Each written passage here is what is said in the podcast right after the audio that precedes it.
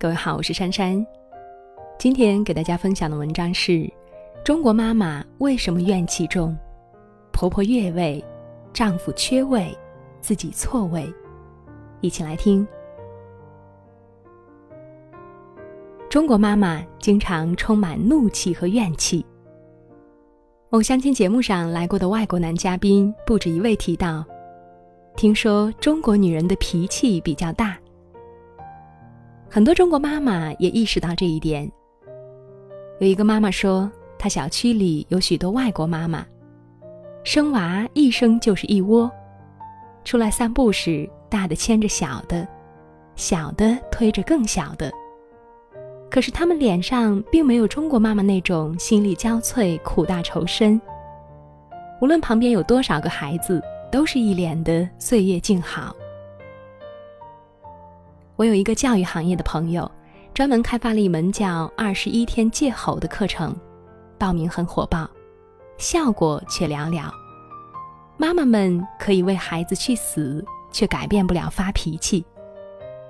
每当孩子三病两痛，妈妈都会心疼不已，恨不得替孩子生病。妈妈们会告诉自己，等他病好了，绝不再朝他吼叫，不再要求他那么多。只要他健康就行了。然而，等孩子病一好，事一多，这些决心立马就抛到九霄云外。该生气继续生气，该吼叫照样吼叫。为什么中国妈妈满腹怒气和怨气呢？原因有三：婆婆越位，丈夫缺位，自己错位。前阵子同学聚会，有一个闺蜜抱怨，原本温馨和谐的小家庭，自从婆婆进驻之后，逐渐变得鸡飞狗跳，一地鸡毛。她说：“我这婆婆呀，一会儿嫌我不做饭，一会儿又嫌我没拖地，却把水果削好之后端到她躺在沙发玩王者荣耀的儿子手边。我带女儿去英语培训机构试听两节课，她强烈反对。”说孩子这么小，你就害他去吧，巴拉巴拉，一副痛心疾首的样子。趁商场做活动，我买了几件衣服，他又说你衣柜里好多衣服都没见你穿，各种横挑鼻子竖挑眼。我把不爽说给老公听，他却说我小肚鸡肠，抓着细节不放，甚至指责我对婆婆的态度和对我妈完全不一样。我这么乐观豁达的小公举，活生生被逼成了河东狮。这番话引起了女同学的强烈共鸣，同学聚会瞬间变成了吐槽婆婆大会。另一个女同学说：“我老公呀有恋母情节，我婆婆又有恋子情节，感觉他们才是夫妻，我在我家倒像个做客的。”他这番话引得大家哄堂大笑，只是那笑声中有说不尽的心酸和无奈。从人类学的角度看，一个大家庭是由多个子系统组成的。幸福的家庭核心通常是丈夫和妻子，其次是子女，再次是双方父母、兄弟姐妹的家庭。家庭不和睦的最常见的原因就是婆婆越位。没有界限感的婆婆，巨婴癌细胞扩散的丈夫，一个家庭只要有这两种人，必然一团浆糊。我相信每一个婆婆的每一次越位都是没有恶意的，都是为了儿孙好。只是现在这个社会变化太快了，他们实在跟不上。媳妇们秉持的是互联网时代的三观，婆婆们很多却停留在农业时代。婆媳之间的人生观念、生活习惯、教育方式存在巨大鸿沟，意见分歧成为常态。这时候，丈夫如果不是双面胶，而是搅屎棍，那本就乌云阵阵的家庭必将狂风大作，电闪雷鸣。与婆婆越位形成鲜明对比的是丈夫缺位。之前写过一篇文章，《中国女人四不幸》，当妈是择偶，保姆是妻子，丧偶是育儿，守寡是婚姻。说的就是家庭中丈夫的缺位，父亲的缺位。有一类男人在老婆面前当起了影帝，动不动就贤妻良母玩消失。不管是应酬还是娱乐，或者是跟三五好友喝酒打牌，反正隔三差五总有下班不回家的理由，家沦为了旅馆。这种男人跟朋友谈笑风生、殷勤热情，跟老婆却无言以对、冷若冰霜。有点矛盾就变脸，出现问题就逃避，顾左右而言其他，不接电话，信息也不回，别说卿卿我我了，话都说不了几句。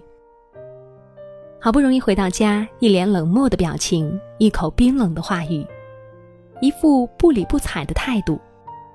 你好心好意问他问题，他说烦。在各种男人的冷暴力之下。很多乐观开朗的好姑娘都快患上抑郁症了。不合格的丈夫通常也是不称职的父亲。很多女人当了妈之后，突然领悟了什么是父爱如山，那就是父亲像山一般待在那儿，啥也不干。很多爸爸每天回到家就是喊累，除了吃饭就是葛优躺，帮孩子洗澡的是妈。辅导孩子功课的是妈，带孩子看病的还是妈。妈妈自己病了，还要拖着病体给孩子做饭。妈生妈养，爹虽生有死。有的爸爸在教养孩子方面就像个癞蛤蟆，戳一下蹦一下，不戳不动。有时候逼狠了，只好去陪伴孩子。但真正的注意力永远都只在手机上。明明花了时间和孩子在一起，孩子却根本没有体会到高质量的陪伴。还有些爸爸上个班就觉得自己特伟大，每个月按时交钱就觉得尽到了责任。老婆不是家务养娃机器，老公也不是赚钱机器。一张工资卡就可以解决所有问题吗？中国妈妈已经走向社会，而中国爸爸却没有回归家庭。社会需要妈妈做职场女性，但家庭同样需要妈妈做全职太太。妈妈既需要满足 GDP 需求，又要完成男人们骨子里对传统女性的认知。对女性而言，这是一个前所未有的艰难时代。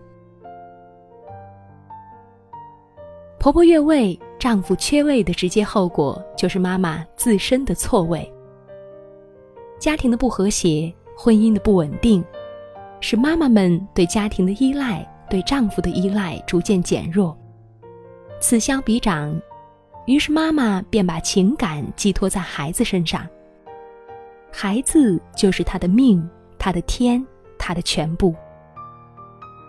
但孤军奋战的妈妈不可避免会陷入孤独感和不安全感中，从而不自觉地用让人窒息的爱和焦虑将孩子裹挟。一些妈妈教育孩子分外严格，主要精力都用来照顾孩子起居、辅导孩子功课。孩子一次考试不理想，一点身体不舒服。对他来说都是天大的事。他们对孩子说的最多的话就是：“儿啊，我辛辛苦苦所做的一切都是为了你呀。”潜台词就是：“我为你付出了这么多，你一定不要让妈妈失望呀，你一定要懂得感恩呀。”期望越大，失望越大。一次小学作文公开课。老师让学生们用词汇形容母爱的感觉，有的说温暖，有的说踏实。令人意想不到的是，竟有不少孩子说令人窒息。关爱太过就成了束缚。任何一个孩子都受不了父母像一个摄像头一样时时刻刻盯着自己。当妈妈的眼里只有孩子时，紧盯的目光会让孩子觉得如芒在背。缺乏人生广度和厚度的妈妈，所说的话老生常谈，所做的事一成不变，跳不出家庭的小圈子，让孩子觉得无聊乏味。久而久之，就令孩子生厌，甚至感到窒息。母亲成了母亲，却失去了自己。一个妈妈，首先是一个活生生的拥有自我意识的人，然后才是一位妈妈。找到了自我认同感，才能获得内心的快乐。有自己的事业或兴趣的妈妈，拥有事业的成就感和自信的光环，积蓄足够的能量。才能够抵御生活的种种暴击。每一个妈妈都希望孩子拥有幸福的人生，却很少有人问自己现在幸不幸福。台湾心灵作家黄淑文说：“只要活出你自己要给孩子的典范，孩子自然会成长为他们所看见的人。妈妈幸福了，孩子就幸福。妈妈做自己。”孩子就能做自己。问题在于，妈妈何曾不想潇洒的做自己呢？今年母亲节前夕，学校给孩子布置的作文题目是“我的妈妈”。很多孩子都能写出妈妈的工作、性格和长相，可是兴趣爱好这一项却不会写。孩子们都不知道妈妈爱好什么。甚至有一个孩子写：“我妈妈的爱好是做家务。”稚嫩的文字一下戳痛当妈的心。要知道，妈妈在当妈妈以前，也曾经是身材火辣、舞姿撩人的女神。妈妈在当妈妈以前，也曾是腹有诗书、文笔优美的文学青年。妈妈在当妈妈以前，也曾是说走就走、足迹遍布全球的旅游达人。可是当妈妈之后，就变成了围绕工作转、灶台转和孩子转的三维女人。这与其说是妈妈的选择，不如说是现实的逼迫。妈妈做自己有一个重要的前提，那就是婆婆正位，丈夫归位。这个社会对爸爸的要求太低了，好像赚个钱，偶尔陪孩子玩一下，不出轨。不夜不归宿就是好爸爸，而妈妈呢，简直是全能。今天的中国对妈妈要求十项全能，对爸爸只是重在掺和。如果爸爸能够把花在酒局、牌局、游戏、手机上的时间用来给妈妈们搭一把手，妈妈的怨气和怒气就能消散一大半。让丈夫归位，不能只靠妻子的呐喊，因为妻子的一声声呐喊，会被丈夫理解为一次次抱怨，其结果只能造成夫妻之间更大的隔阂和仇视。教育学者孙晓云有一次打的，司机问他是什么职业，他回答研究儿童教育的。没想到司机一副惋惜的样子，说：“嗨。”你一个大老爷们儿研究什么儿童呀？那不是女人的事儿吗？如果这个社会看不起奶爸，如果衡量一个男人成不成功就看他钱多不多、官大不大，